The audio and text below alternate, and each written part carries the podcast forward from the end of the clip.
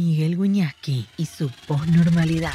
De martes a viernes, de 19 a 20 horas, en Neura 89.77.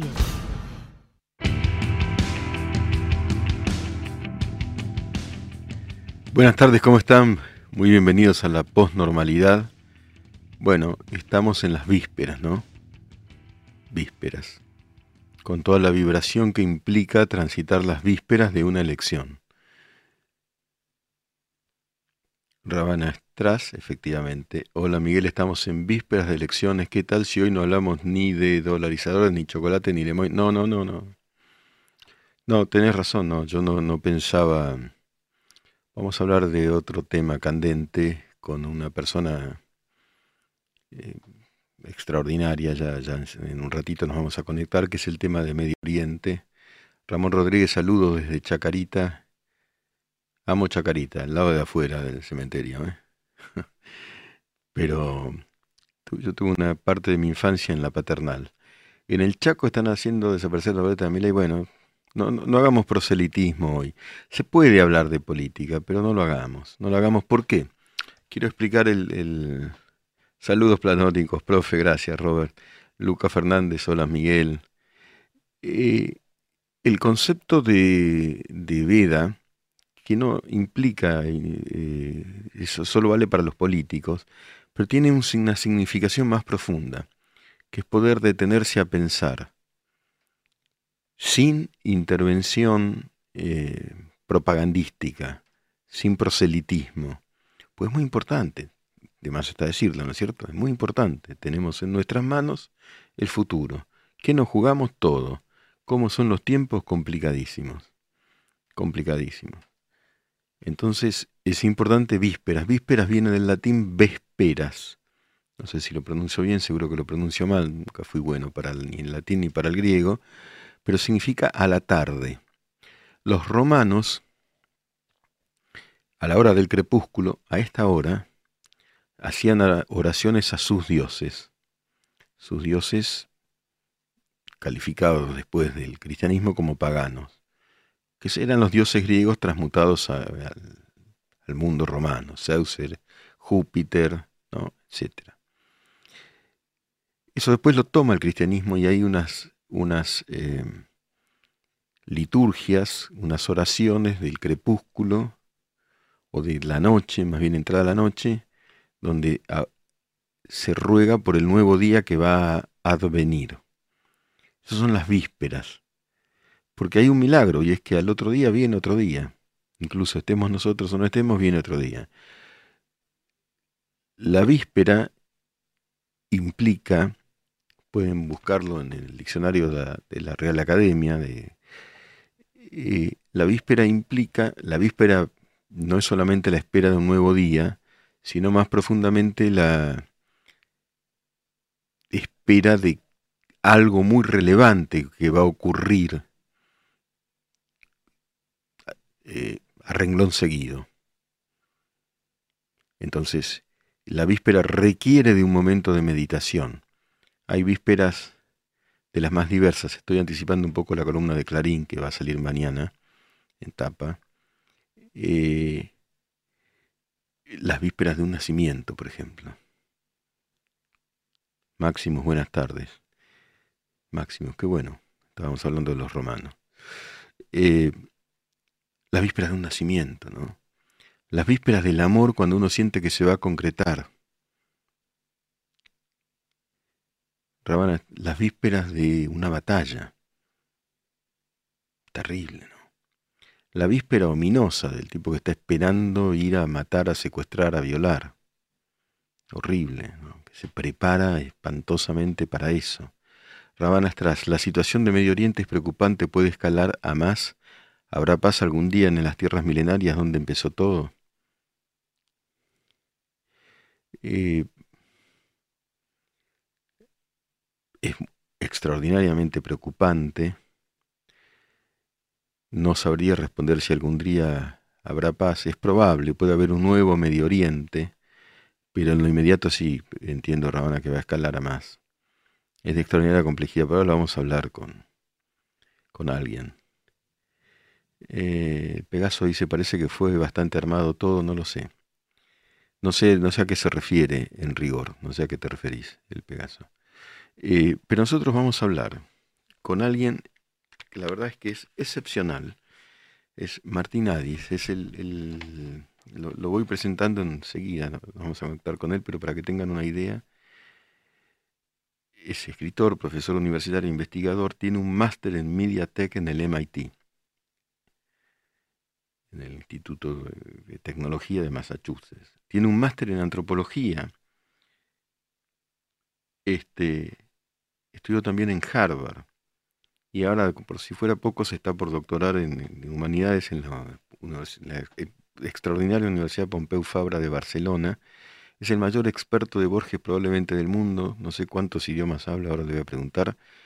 Y e hizo un hilo muy interesante en, en Twitter sobre eh, Medio Oriente. Martín, si estás allí, muchas gracias por conectarte con nosotros. Acá estoy, Miguel. ¿Cómo Contento de conversar con vos. Bueno, muy bien. Lo mismo digo, lo mismo digo.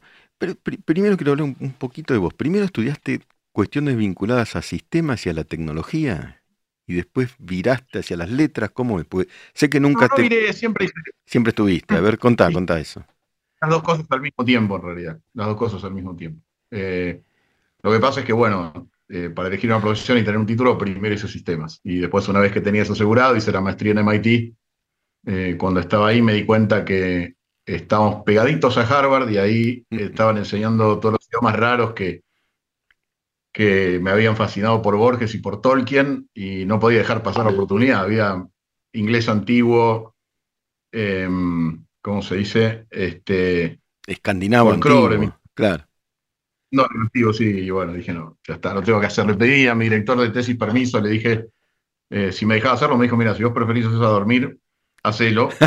eh, problema. Y en efecto, mucho no dormí, pero fue muy enriquecedor. Así que aproveché, bueno, después estudié antropología en Texas y seguí con humanidades, pero en realidad son dos tracks paralelos, o sea, nunca abandoné una en detrimento de la otra, lo llevo en los genes a las dos cosas. Mi viejo es ingeniero electrónica, mi vieja era antropóloga y mi abuela era discípula de Enrique Sureña y muy amiga de Anita Barrenechea, de Ana María Barrenechea, así que yo me crié con todo esto. ah, qué este, genial, qué genial. Enrique Sureña, un humanista, y, Ana María Barrenechea, otra luz, otra luminaria. Claro. Y ahora seguís vos vinculado a los temas de tecnología y todo eso, eso me asombra, Martín. No sabía. Sí, sí, claro, sí, sí, es mi trabajo y Además me interesa mucho todo el tema de inteligencia artificial, que es lo que me especialicé en, MIT. Este, se, se, va a unir este, una, inteligencia natural, acá hay uno de mis gatos, así que... Bien, este, bien. Por ahí, la entrevista. No, me parece formidable. Bueno, no se llama Bepo este, ¿no? No, no. Escúchame, eh, ¿sobre qué es tu tesis doctoral? Estoy comparando la creación de mitologías de, Tolkien, que hizo eh, crear la Tierra Media, con lo que yo digo que hay una mitología implícita de Buenos Aires en la obra de Borges. Entonces estoy estableciendo el corpus y especificando, digamos, por qué creo yo que ese conjunto de relatos son una mitología. Para eso te voy a explicar qué es una mitología, ¿no? Eh, em, digamos, no, cualquier grupo de relatos constituye eso, tiene una serie de características. Así que, Extraordinario. ¿En la, ¿En la Pompeu estás con eso? ¿En Barcelona? Sí, ya casi termino. Estoy, te digo, ahora estaba, estoy haciendo el índice, estoy terminando y en cualquier momento lo entrego. Y estoy feliz porque estoy terminando, porque vos sabés lo que es hacer una tesis doctoral. Sí, por supuesto. Ahí leí un tuit muy, muy, divertido tuyo que alguien dice que produce ansiedades y no sé qué, la tesis doctoral. que Depresión. Sí, pero vos decís, ahora me avisan, ahora la estoy terminando, no, lo bien que hiciste en hacerla. Sí, Puro Miguel que tildé todos los casilleros. Veía, decía, si te hace sentir depresión, te hace sentir un infeliz, te hace sentir ansiedad, te hace sentir haciendo así, así, todo, ya está. Pero lo que nos dice ahí es que después te sentís muy feliz y además espero que a la gente le interese mucho. A mí me fascinó. Este, además descubrí una serie de, sin hacer spoilers, pero descubrí una serie de, influencias muy fuertes de, Tolkien en Borges. Ah, eso es impresionante. es impresionante. Es muy, es muy impresionante. Así que este, después ya hablaremos cuando salga el libro. Bien, cuando salga el libro seguiremos hablando de, naturalmente de eso y de tantas cosas. También vi que eh, te, sigo, por supuesto, en las redes. Para, primero, ¿cuántos idiomas hablas? Eh, mira, es muy difícil responder eso. Porque... o entendés o manejás. Y deben andar por la docena. Yo la verdad que no, no, sé bien, porque por ejemplo, nórdico antiguo yo lo leo fluidamente, ¿no? Eh, que es el irlandés medieval del siglo XIII, pero no lo hablo. No lo O sea, si fuera ahora, no, bueno, el, irlandés cambió, cambió, pese a que es bastante parecido, pero no, creo que me entenderían. Este, ni yo podría entenderlos a ellos, así que no, sé si decirte que no me costaría aprender irlandés moderno, es bastante parecido, pero el nórdico antiguo es como el latín, no lo hablo. Después el inglés antiguo lo mismo. Eh, y después, bueno, cuando hay tantos uno se siente como, eh, como un malabarista, que tenés varias pelotitas en el aire y qué sé yo. Japonés, por ejemplo, yo estudié casi tres décadas y lo manejo bien, muy bien. Pero bueno, ahora estoy oxidado. Si decís que me pongo a hablar en japonés, ahora no hablo como hace ocho años y bueno, me costaría. Eh, Quizá una semana en Japón. Pero está ahí. Sí, lo tenés ahí. Sí, no, Sí, lo tengo ahí, sí, sí, porque además empecé muy chico, empecé cuando tenía 21 años y seguí hasta, hasta hace, bueno, como te digo, hasta hace 8 años, así que mucho, mucho tiempo. Impresionante, eh, Martín. Mucha, acá, esto, viste, hay un diálogo con la gente, muchos me preguntan tu opinión sobre la inteligencia artificial. ¿Qué es eso? ¿Es una amenaza? No, no creo que es una amenaza. A ver, eh, qué sé yo, lo que sí tiene mucho poder, o sea, el tema es cómo la manejar. Yo creo igual que lo que pasó con ChatGPT es como que hubo como un asombro inicial y a mí también me pasó, yo lo empecé a usar y pensé que estaba hablando con realmente con una entidad inteligente. Después lo empecé a usar y te das cuenta que en realidad ChatGPT, yo lo caractericé así, es el eco de 10 millones de conversaciones humanas concentradas. O sea, la verdad es que no tiene diciendo, o sea, eh, no, no, no. En realidad, a ver, creo que la, la, etiqueta inteligencia artificial está escondiendo eh, varios hechos. Primero, nosotros no tenemos idea de lo que es la inteligencia. Como somos 8 mil millones de personas en el mundo, nos acostumbramos, pero la verdad es que es un gran misterio lo que tenemos entre las orejas. O sea, eh, y yo, algo que le molesta mucho a, los, a mis amigos físicos, como yo se los digo, pero digamos, no, me parece arbitrario suponer que la física actual necesariamente baste para explicar el cerebro, que es el objeto más complejo del universo, ¿no? Mm. Eh, o sea, ella es más grande, pero la complejidad que tenés en el cerebro en, términos de procesamiento de información, o sea, nuestras mejores computadoras son este, infinitesimales comparadas con las cosas que hace el cerebro. El cerebro está haciendo cosas que no, no entendemos ni cómo las hace. Y además no entendemos ni cómo funciona, no entendemos cómo está almacenada información. Vos no podés conectarle un cable y empezar a negociar las carpetas del cerebro. No sabes dónde están almacenadas las imágenes, las memorias, las palabras. Algún día quizás se llegue, pero la verdad es que no tenemos la menor idea, ni siquiera del bien de la organización neuronal, ni siquiera entendemos del todo bien cómo funciona una sola neurona. Eh, y, tenemos este, cientos de miles de millones de neuronas. Entonces, la verdad es que no, o sea, una cosa es imitar ciertas funciones que son propias del ser humano y que por ende las llamamos inteligentes. Y en eso yo creo que hay mucha oportunidad. Eh, también hay cierto peligro, que si querés ahora volvemos sobre eso. Eh, pero no, no, no hay que confundirse, no estamos imitando el cerebro humano. Estamos eh, torpemente imitando las funciones con algo que no tiene nada que ver. Además, digamos, la, simplificación o el análisis humano de, lo que es, de lo que somos nosotros los humanos es muy interesante si uno lo ve a lo largo de la historia.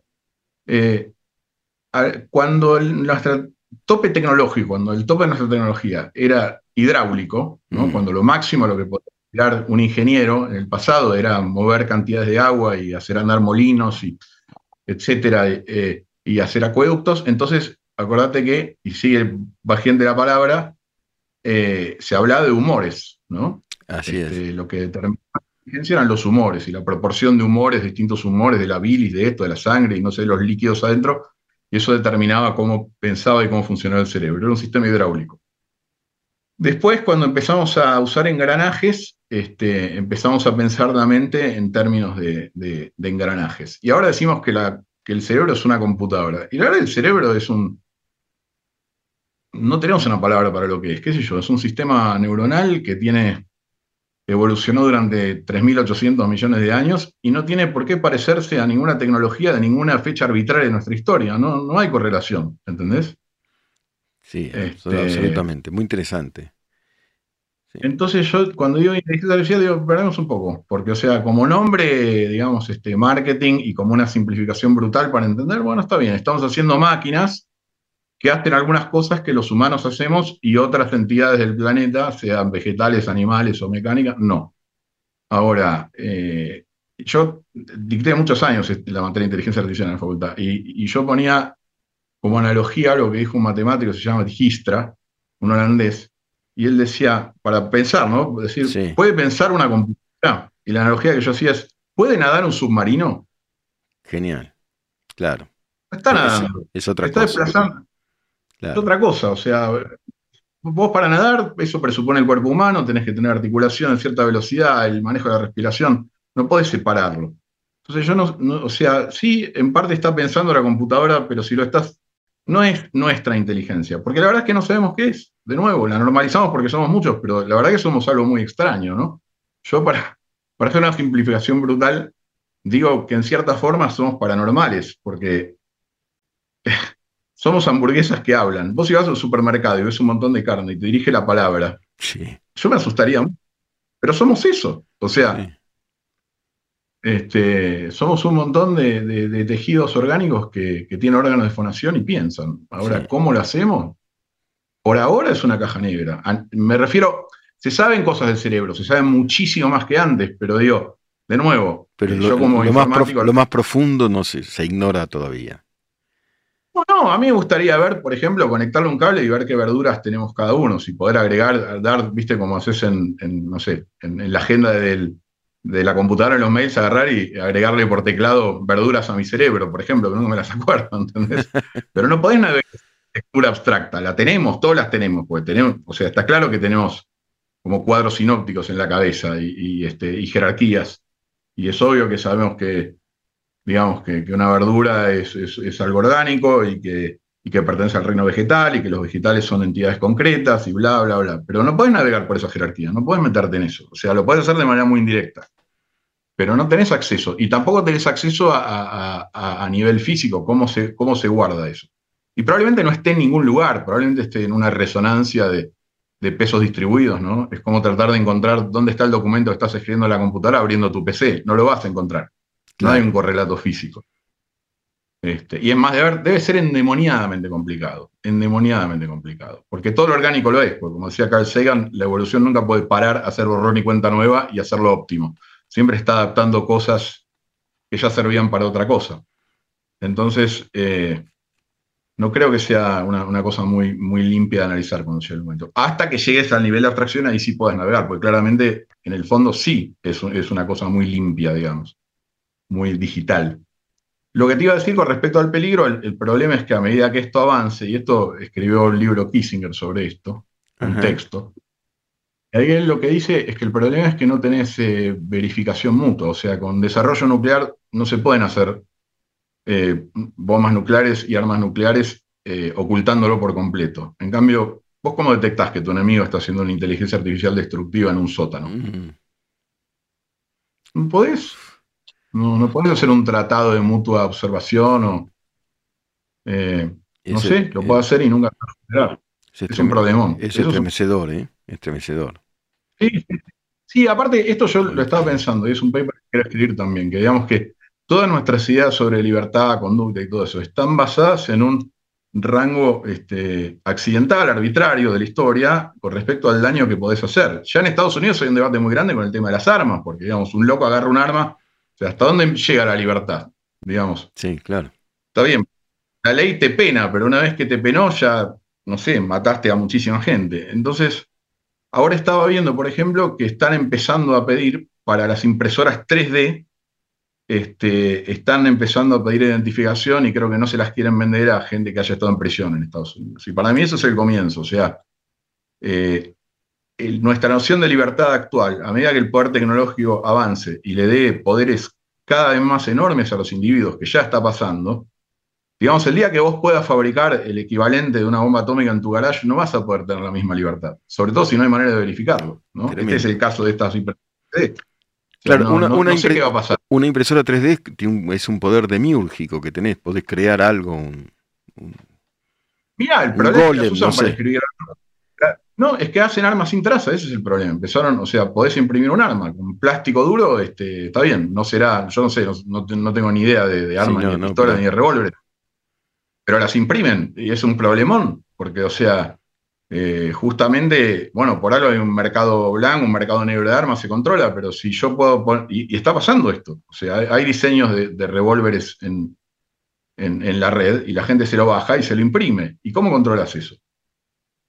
Y haces eso, limitas, el acceso a la tecnología, pero ahí está un ejemplo concreto de esto que te estoy diciendo. O sea, a medida que tengas más y más y más poder, y esto es exponencial, porque la verdad es que la tecnología está haciendo cosas impresionantes, y bueno, o vas a limitar la tecnología o vas a limitar la conducta. Porque no sé, el problema está cuando la conducta se, encuentra con la tecnología, y ahí tenés la consecuencia. Alguna de las dos cosas va a tener que ceder. Sí. Porque vos no podés tener la libertad que tenías hace 30 años cuando el poder del individuo se multiplicó por 10.000 el potencial por destructivo, ¿no? Eh, ya la pena no alcanza como disuasivo, porque, eh, no sé, si podés crear un tsunami en, la, en, tu cocina, este, este, o haciendo algo en el lavatorio de tu baño y podés crear un tsunami, entonces este, ya, bueno, si te meten preso no, no es tan importante, digamos. Este, te digo por decir un ejemplo. Sí, sí, sí. que puede llegar. Son paradojas de la libertad. Paradojas de la libertad, claro. Sí, lo digo es eso, la libertad está basada en un, rango que, no, que estamos acostumbrados a ver y por eso no lo vemos, pero en un rango de poder delimitado. Y eso va a tener que modificarse a medida que el poder eh, de daño este, cambie, ¿no? Eso es lo que yo veo venir de acá a unos años. Y también dudo mucho que puedas tener el acceso que tenés ahora a los archivos, a las imágenes, mm. ¿no? Eso ya sobre todo en la falsificación, digo, o sea, ¿quién va a controlar la narrativa cuando vos literalmente con inteligencia artificial, y eso no falta mucho, eh, faltarán unos años para que puedas armar un... Vos fijate lo que pasó ahora, y ahora si querés con esto vamos a ver Medio Oriente, que cayó una bomba en un hospital y ya todo el mundo estaba diciendo fue este, fue el otro. Imagínate si vos pudieras jugar este, un, digamos, escenas enteras de lo que a vos se te ocurra. ¿Y cómo distingue la realidad de la, de la, de la ficción o de lo que está generando. Eso va a ser un problemón de ahora en más. Este, ¿Cómo autenticas? Claro. ¿Cómo, ¿Cómo verificás?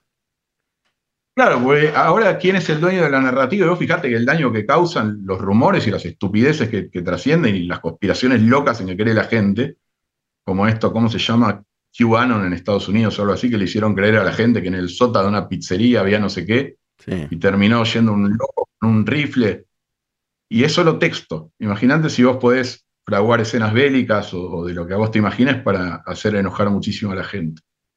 Eh, de nuevo, o sea, las computadoras por ahí se nieguen a pasar imágenes que no tengan algún tipo de sello de autenticación, ¿no? Pero bueno, ahí tenés el tema. ¿Quién te va a creer? ¿Quién controla la narrativa? Se te vienen dos problemas filosóficos encima, ¿no? Pero bueno, es para más adelante. Bueno. Eh, vos querías hablar de Medio No, bueno, no, quería hablar de todo esto con vos. También de Medio Oriente, porque, digamos, contrastás las simplificaciones ahí refutando un mapeo elemental. ¿Cómo, ¿Cómo, ves todo ese asunto, es, esa narrativa, digamos, esos simplismos? ¿Qué, qué, cuál es el simplismo?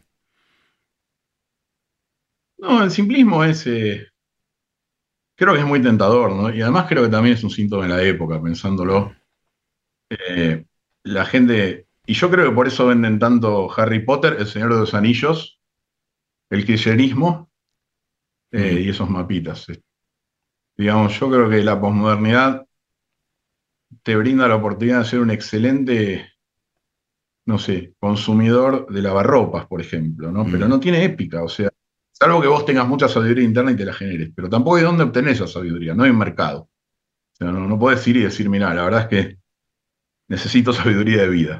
No te compras eso. no, no, Y no hablo de autoayuda, eh, no estoy hablando de autoayuda, te estoy hablando de que antes nos contaban nuestros abuelos, ¿entendés? Y, gente muy sabia. Yo la verdad que tuve la fortuna también, la busqué, pero yo me crucé con gente muy, muy sabia en la vida y espero haber aprendido un poquito de lo mucho que me enseñaron. Pero es un tema que a mí también me preocupa de esta época. Y la gente necesita épica. Entonces, Eh, y además es muy cómodo. Fíjate que en, los 70 la gente eh, buscaba desesperadamente épica, pero lo hacía realmente, con consecuencias nefastas, y fue una imbecilidad. O sea, mi criterio, la verdad que eh, no tuvo el menor sentido y murió un montón de gente que era valiosísima y que hubiera sido mucho mejor que esté vivo ahora produciendo que, luchando esa, Seguro. esa, esa que además los usaron, ¿no? A los pibes jóvenes, gente mucho más grande y mucho más cínica que los mandó al muere, ¿no? Para nada. Em, pero yo creo que ahora hay una necesidad de, épica tipo videojuego, ¿no? Entonces, o sea, ponerse a favor de, de Gaza. La gente lo ve, ¿viste? Yo veía ahí este, gente que salía a entrevistar a manifestantes y le decía, ¿y dónde queda Gaza? Y los miraban y no tenían ni idea, o sea, eh, y decían, pero Israel no es islámico. o sea, no, no saben ni idea. Y, la verdad es que yo creo que, más allá, a ver, yo no estoy diciendo que todo el mundo piense así, pero sí creo que estas cosas calan porque la gente necesita desesperadamente tomar partido de algo que sea absolutamente bueno y algo absolutamente malo. Es muy difícil, ¿no? O sea, no sé, eh, te digo algo, a mí no me interesa o que no entiendo, no sigo el fútbol, pero antes estaba muy claro quién era el partido de fútbol, ¿no? Sabes quién es dueño de qué, qué jugador lo puso quién, con plata de dónde, lo compró tal equipo, eh, y todo es así, ¿no? Este, eh, para usar una expresión que a mí no me gusta citar mucho a los postmodernos porque no estoy muy de acuerdo con muchas cosas que dicen, pero rizomático. Rizomático, claro. No, no, no, a mí no me dice.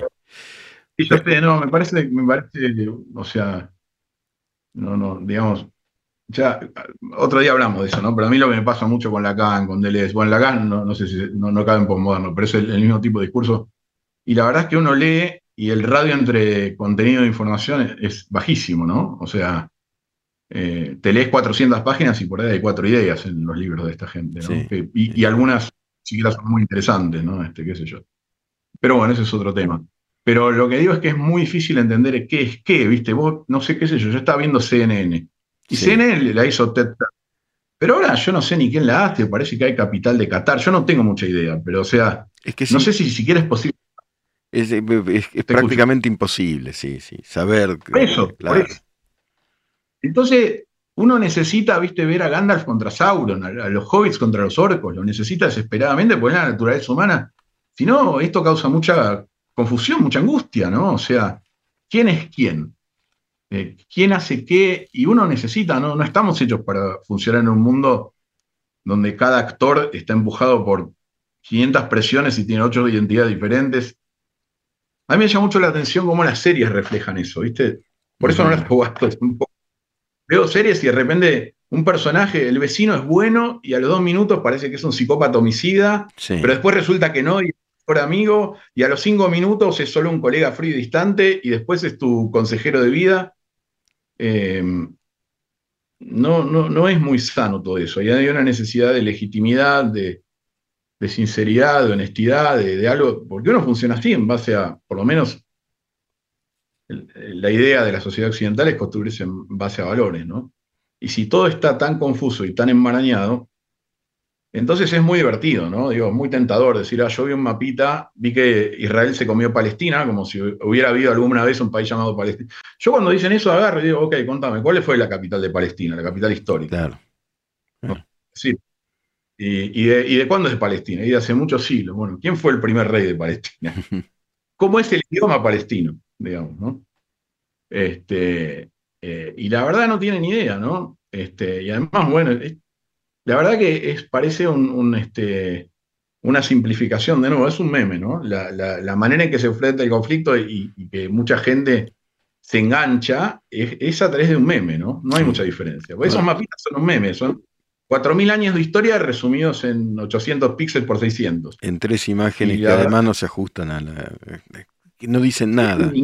pero que, pero que simulan decirlo todo, digamos, y persuaden. Ese es el tema.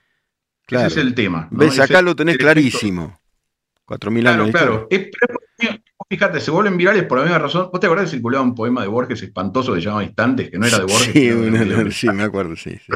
Horrible, horrible. Bueno, es, por, es por la misma razón, digamos, las cosas uno las transmite, les, les hace reenviar cuando de alguna manera te conmueven y las querés compartir. Por ejemplo, uy, me llegó un poema de Borges y, lo entendí y me emocionó, lo comparto. Y la verdad que el poema no es de Borges. A Borges no lo puedes entender leyendo un poemita que te llega por mail en 30 segundos. Eh, o, qué sé yo, te llegan y te dicen, eh, si te llega un mail que en el, que en el tema dice este, correo, no lo abras, es un virus.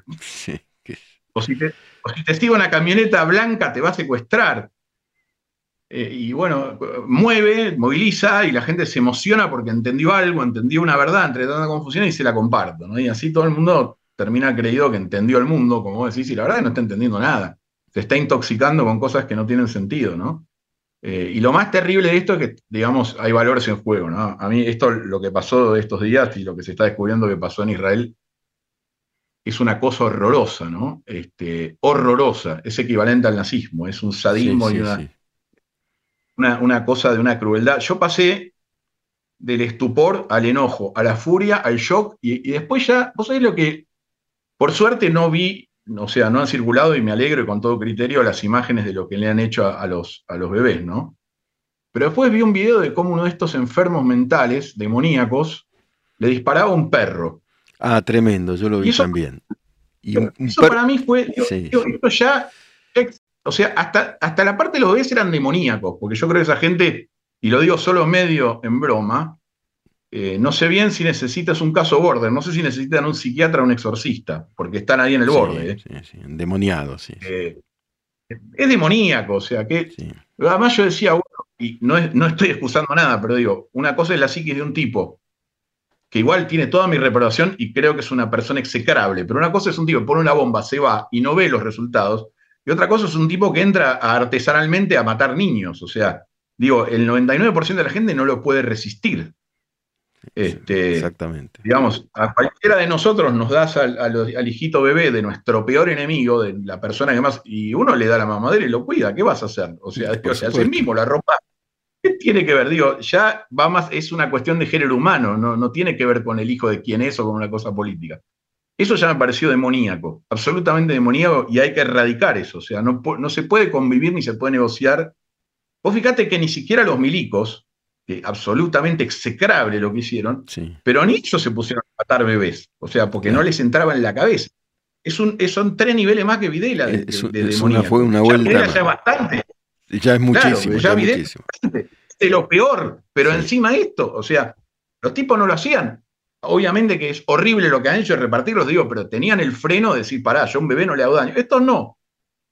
Y ya eso ya me pareció como una cosa este, de novela Stephen King, ultraterrena. Cuando lo vi matar al perro, digo, esto ya es psicosis, ¿no? Porque digo, ya no te estás enojando ni con el enemigo, tu problema es con la vida, básicamente, ¿no? Con todo lo que es bueno y vivo en el mundo. El perro tiene pasaporte, vos estás enojado con qué. Claro. Eh, a mí me impresionó mucho la, matanza perpetrada en una fiesta. Esa fiesta donde había gente joven bailando. por la paz. Por la paz. Sí, sí. Porque eso es contra la vida, ¿no? Es, eso, hay gente que está contra la vida, con todo lo que es bueno en el mundo, ¿no? Y lamentablemente, además, hay una falsa equivalencia. Este, primero que uno ve el contexto, bueno, eso sí que lo posteé, ¿no? Que, o sea, es que también más allá de quién tiene razón y no tiene razón, si es que alguien la tiene, porque no viene al caso, pero digamos, lo que está en juego son 6.000 kilómetros cuadrados lo que se supone de Cisjordania, ¿no? Sí. Este, y Gaza es tres veces Nordelta. Gaza tiene 45 kilómetros cuadrados. Es una prisión a cielo abierto. Mirá, bueno, a ver, está sellado por dos lugares porque, a ver, si yo quiero entrar a tu casa a detonarme y hacer volar a tu familia, no creo que me abra la puerta. Entonces, bueno, si vos te haces un, digamos, estaba abierto, la gente se olvida que no hay presencia este, de ningún otro país desde 2005 fue que se retiró. Exactamente, sí. ¿Cuál es el reclamo? Porque además al principio hasta les dejaron este, los viveros y le dejaron eh, algo de infraestructura para que puedan utilizar, la destrozaron este, y empezaron a mandar suicidas. Y bueno, obviamente es un discurso muy esquizofrénico. Ok, yo quiero trabajar en, tu jardín, pero además quiero este, hacer volar a tu familia, ¿no? Sí. Este, y no sé, la gente no lo ve eso. Y por supuesto que te vas a quedar cesado. O sea, digamos, los que. Ah, bueno, Egipto también lo selló, ¿no?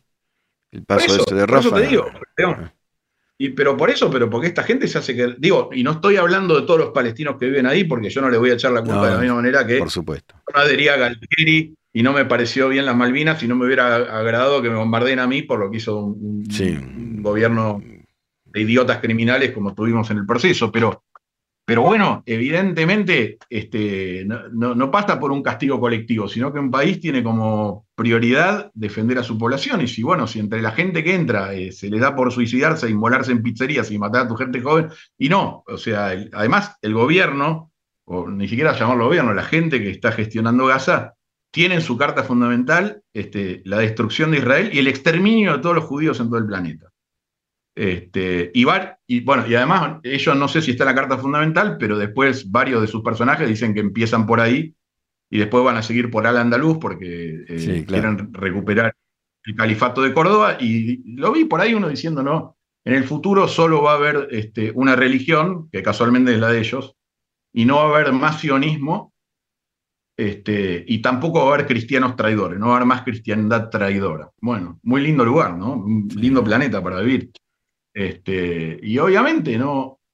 Este es el tema. Mucha gente dice hay que entenderse, hay que negociar. ¿Y qué vas a negociar? Ok, en vez de decapitar 40 veces o matar, no me importa qué les hicieron, cerramos en 20. O sea, ya es el paroxismo. Este, y creo que es un tema de Occidente, ¿no? Esto ya supera a cualquier país. O sea, yo no entiendo la gente que está. Además dicen, estoy a favor de Gaza. ¿Qué es Gaza? O sea, Estás hablando de la gente, estás hablando de jamás, no puedes estar a favor de jamás, porque eso es como estar a favor de Pol Pot o el petizor escudo. No, no, ya no es un tema político. O sea, estás hablando de gente que está totalmente desquiciada, son decapitadores de, niños y, asesinos de perros, o sea, o matadores de perros, o sea, no sé, es muy raro lo que está pasando. Es como que la gente está tan descreída de un montón de cosas que este, busca un compás moral, ¿no? Acá en Argentina, en, otro, en otra área, también nos pasa también. Como que queremos volver al blanco Y esa es la infancia, ya está, la dejamos atrás. No existe ese mundo donde, viste, todos los pelirrojos son atléticos y todos los afroamericanos son buenos bailarines y, todos los morochos son buenos carpinteros. Eso lo crees cuando tenés tres años. Bueno, no se puede volver a eso. Este, pero hay mucha gente, mucha gente que ante la complejidad del mundo añora eso. Este, y después con respecto al sionismo también la gente no entiende nada de historia, ¿no? Dice, yo no soy no estoy en contra de, no soy antisemita, soy antisionista. Ah, eso es como que diga, no sé, vos sos la familia Sánchez. Yo no estoy en contra de la familia Sánchez, solo quiero demoler tu casa. Sí, claro. Este, no tengo nada en contra tuyo.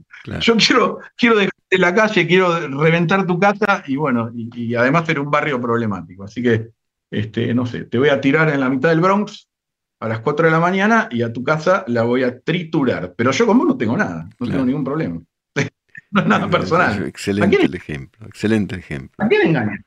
Ya, viste, yo por eso te digo, o sea, a mí ya excede lo político, ¿no? Y me pasa, no sé si ven mis tweets, todo, yo no me meto en cuestiones políticas particulares, porque con estas cosas a mí me, encantaría llegar al punto del diferendo político, como decir, bueno, mirá, creo que las jubilaciones, las jubilaciones habría que subirlas o bajarlas, o creo que habría que poner más o menos recursos en tales carreras universitarias, o, o no sé, o el tendido eléctrico habría que hacerlo de tal manera, o conviene enseñar estos aspectos de informáticas en la facultad, lo poco que yo puedo entender de política pública viniendo de donde yo vengo, el, aporte que yo puedo hacer. Pero nunca llego a eso, porque el conflicto es psiquiátrico antes, ¿entendés?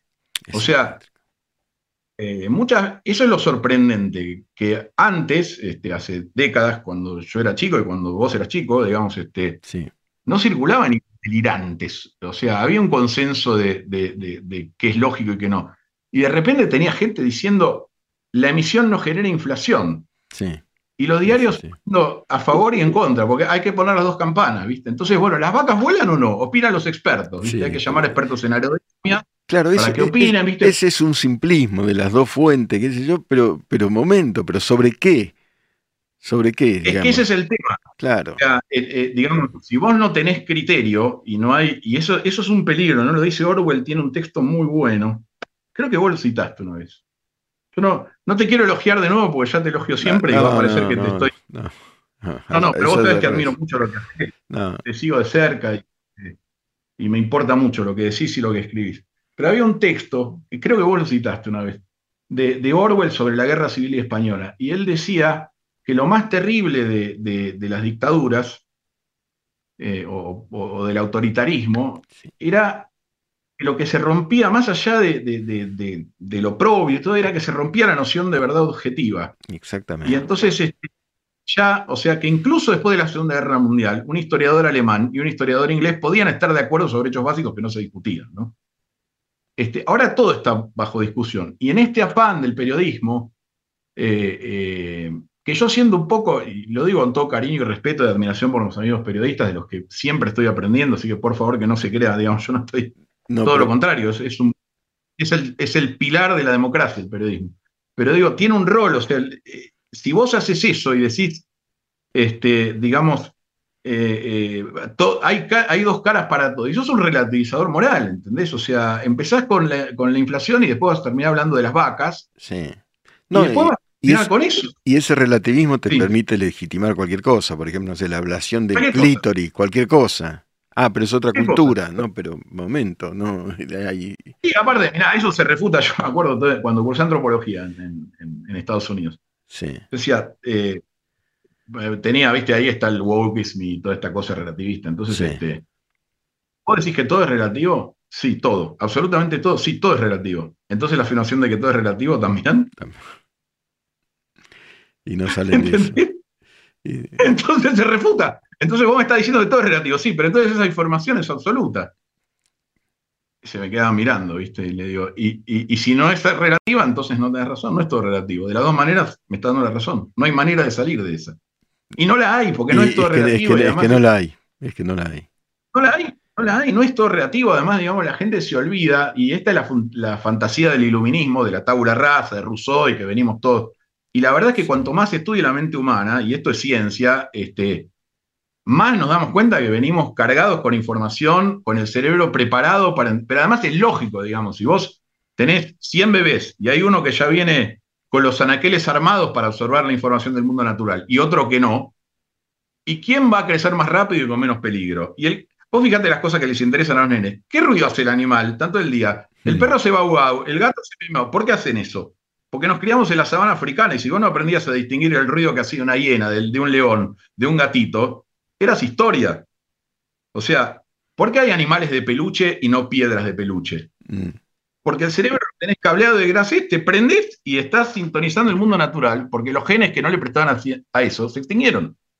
Entonces, este, hay toda una serie de cosas que vienen cableadas en tu cabeza y toda una serie de asociaciones eh, y de receptáculos listos para absorber cierto tipo de información. Entonces, toda esta idea del relativismo, eh, que se puso muy de moda en los 60 este, y que agarró mucho la, la posmodernidad, sencillamente no es cierta. O sea, hay universales de la cultura. Por, supuesto. Todas las culturas, todas las culturas ven la oscuridad como algo negativo. Es obvio, porque digamos, no ves, los seres humanos tenemos visión de infrarroja, entonces estás en peligro. Todos, la primera reacción cuando estás en la oscuridad es quedarte quieto y escuchar, porque, digamos, de nuevo, en la sabana africana, en una situación así, hacías mucho ruido y terminabas en el estómago de algún depredador. Eh, todas las culturas tienen una forma de reírse, o sea, hay hay una lista de 150 cosas que tienen todas las culturas en común y que surgen espontáneamente, o sea, va, no, espontáneamente, es genético. O sea, la cultura tiene un componente genético, no es que no da lo mismo, ¿no? De nuevo, no hay culturas en las que no hay animales de peluche y hay este, piedras de peluche. No existe. O sea, hay un montón de cosas que uno viene cableado. Otro día, si querés, podemos hablar. Es muy interesante eso. Este, em, y hay toda una serie de cosas comunes con las que el ser humano viene cableado. Entonces, esa cuestión relativista, ah, es otra cultura, ¿viste? Además, nada, parece que el Occidente es la peor basura que existió en el planeta. Eh, y ese complejo de culpa, no sé de dónde sale, la verdad que es para investigar qué le pasa, porque tampoco es que le pasa a todo el mundo, pero a cierto grupo de gente que, te vas a reír, pero el que tenía un muy buen diagnóstico de esto, todo el manifiesto era un delirio, pero había un párrafo que era muy lúcido. ¿Vos te acordás el loco este que mandaba bombas por correo, Luna Bomber? Sí, Luna Bomber, como no, un solo tipo que aterrorizaba, sí. Demente. sí, sí, le voló, le voló a, un, a un colega, Terry Wino, era un demente, un demente, un asesino execrable. Pero como todos los locos en algún momento. En algún momento hay algo de razón en su locura. Hoy, hoy, me acordé de Luna Bomber cuando la vi a Greta Thunberg diciendo que apoyaba a Gaza. ¿viste? A mí me gustaría que vaya a Gaza hablarle a lo de jamás de ecología y que le diga que están gastando demasiado combustible, a ver cuántos segundos dura antes de que este, le pase algo nefasto, que no quiere empezar ni a describir, pero digamos, no le iría muy bien a Greta Thunberg con toda su rebeldía adolescente. Segundo. No duraría ni 30 segundos. Entonces, claro, desde Londres, con la cámara de televisión, con tu webcam, bien vestido, con una buena calefacción, agarrás y decís, yo estoy a favor de Gaza. No sé, de nuevo, no entiendo que se estar a favor de Gaza, porque obviamente uno está a favor de, digamos, de, los seres humanos inocentes que están ahí, hoy quiere hacerle daño a nadie, o sea, digo, uno no es por supuesto. demente. No, si esto se pudiera solucionar mágicamente, separar la paja del trigo, agarrar a los tipos que son los locos y están dispuestos a matarnos a todos, meterlos este, en, la cárcel este, tras un juicio justo, ¿no? Que eso es la otra cosa que la gente quiere, ¿no? Dice, no, porque bueno, no se respetan los derechos humanos. Yo muchas veces me peleo con compañeros míos de Estados Unidos. Digo, pero vos no entendés la burbuja de privilegio en la que vivís. O sea, el mundo no es esta ficción en donde a vos alguien se porta mal con vos y le mandás una situación judicial. No, claro. Vos el tipo que decapitó, que decapitó un bebé o ametralló a, a una nena de 5 años, le mandas una situación judicial, le decís, mire, señor terrorista, señor decapitador de niños, tenga bien ponerse a derecho, concurra con su letrado, este, lo aguardamos en el tribunal, vamos a ir a una mediación. O sea, ¿qué haces con esos tipos, no? O sea, es muy fácil decir, no, no me gusta lo que se está haciendo, esto es horrible. Sí, obvio que es horrible. A ver, yo no soy un militar, no sé qué es lo que hay que hacer, eh, no estoy apoyando ninguna medida en particular, pero tampoco soy iluso, o sea, no, sé cuál es la solución. Yo no la sé y tampoco la voy a dar, ni voy a aceptar que me la pidan porque no es mi área. Eh, pero, pero digamos, claramente, y yo creo que esa es la fractura que hay eh, en, Medio Oriente ahora. Tenés por un lado países que o sea son desarrollados o se han dado cuenta que no pueden seguir viviendo el petróleo, este, que además por eso eh, pasó todo esto, ¿no? Porque se iba a firmar la paz con Arabia Saudita, por Arabia Saudita con mucho criterio. Es un país que sabe que vive del petróleo y que se le terminó el juego, ¿no? Eh, esto me decía un amigo, que no, no voy a decir el nombre por, por esto, pero me decía, ¿por qué Mercado Libre vale más que IPF? Por lo menos en el momento en el que me dijo esto, él me dijo, si bien IPF está generando muchísima más guita de lo que genera Mercado Libre. Porque no está en la foto, tipo volver al futuro, no está en la foto. En 15 años IPF no está más. Este, o en 20 serán, pero ya está. una vez que alguien tiene una foto en el luego nos aparece, tu evaluación cayó. Y Arabia Saudita, que vive del petróleo, que es, este, digamos, es su este, fuente de, ingresos, se da cuenta que si no hace algo y no empieza a repartir sus inversiones, en 10, 15 años van a comer arena. Definitivamente. Este, Martín, es para hablar una eternidad y espero... Y, placer, un placer, y pronto, pronto la seguimos y nos das una clase magistral sobre Borges, que la necesitamos. todos nosotros. O me das una clase magistral a mí sobre todos los temas. No, no, no. Al contrario, al contrario. te dejo, de escucharte siempre. Te dejo, te dejo un abrazo, un enorme abrazo, Martín. Gracias, gracias por todo. Un enorme abrazo. Gracias. Gracias a vos. Chao, chao. Postnormalidad. Un espacio abierto para pensar en libertad.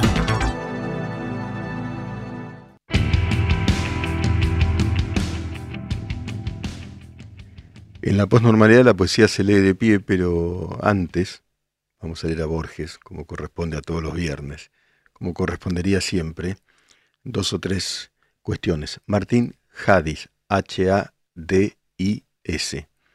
para aprender, para aprender siempre, siempre. Pónganlo en un radar. Martín Hadis. Muchísimos, muchísima discusión y, y aportes que no tuvimos tiempo de leer. Mañana con mi hijo Nico, con Nicolás Wiñaski, como nos dicen los Wiñaski, mañana sábado a las 19.30 vamos a, dar un seminario sobre, con información política exclusiva, para pensar en estas vísperas, y eso también lo quería decir en filosofiaui.gmail.com, ahí está, filosofiaui.gmail.com, eh, ahí está para, inscribirse, Nico y Miguel Wiñaski. Eh, un poco de vergüenza ser autorreferencial, pero ¿qué vamos a hacer? Eh, para pensar en función del domingo, en estas vísperas, ¿no es cierto? En estas vísperas en las que hay que pensar información y reflexión. Vamos con Borges. Mm. Nadie es la patria.